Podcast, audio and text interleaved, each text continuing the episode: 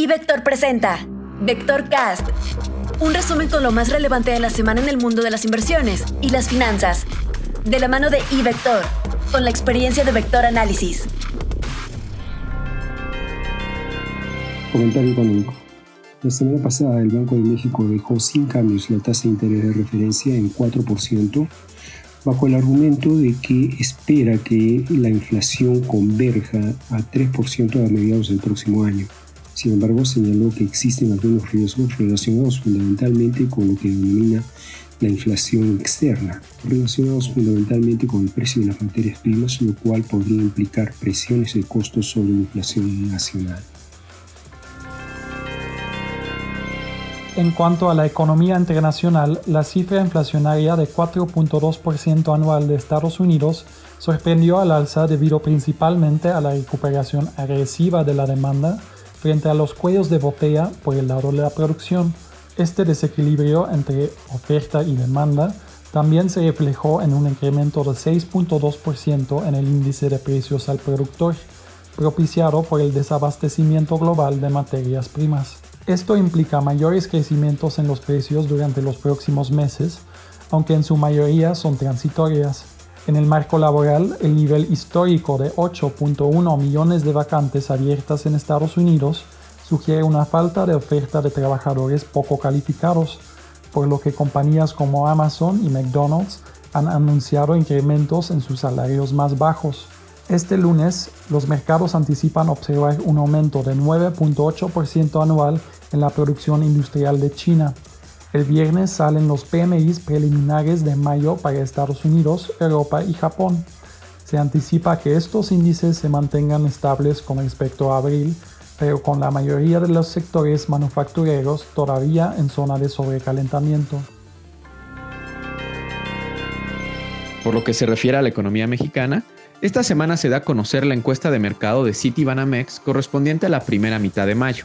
No esperamos cambios importantes en las principales expectativas macroeconómicas para México, pero nos mantendremos atentos a la opinión de los diversos economistas respecto al futuro de la política monetaria local.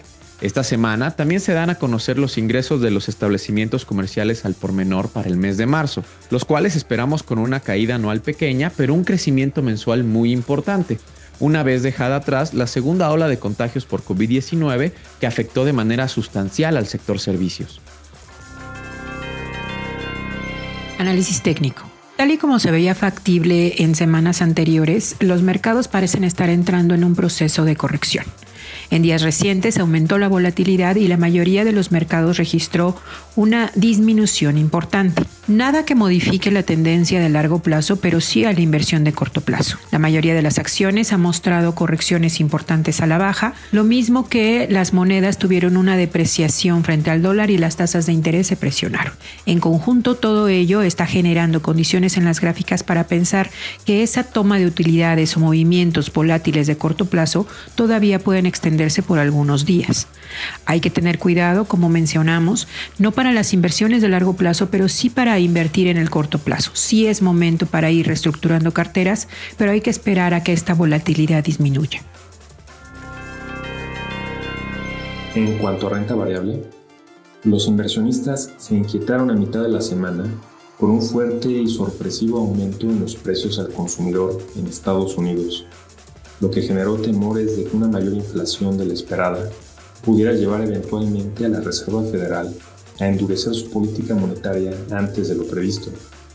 Sin embargo, el fuerte incremento en los precios se ha considerado mayoritariamente como un fenómeno transitorio. Los mercados rebotaron al final de la semana, ayudados también por declaraciones de funcionarios de la Reserva Federal que minimizaron el incremento de la inflación. En cuanto a la temporada de reportes trimestrales, en la semana otras 18 empresas del Standard Poor's 500 publicaron sus resultados, por lo que ya el 91% de las emisoras ha reportado.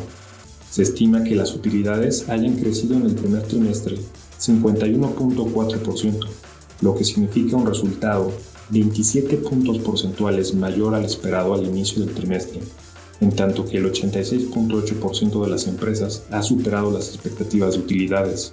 Ante los buenos resultados, las estimaciones para las utilidades de 2021 han mejorado en 11.7% de lo que va del año. mientras que las de 2022 se han revisado al alza en 7.7%. Informó para Vectorcast Rodolfo Navarrete, Arnes Severens, Luis Adrián Muñiz, Georgina Muñiz y Gerardo Ceballos, quienes forman parte de nuestro equipo de Vector Análisis.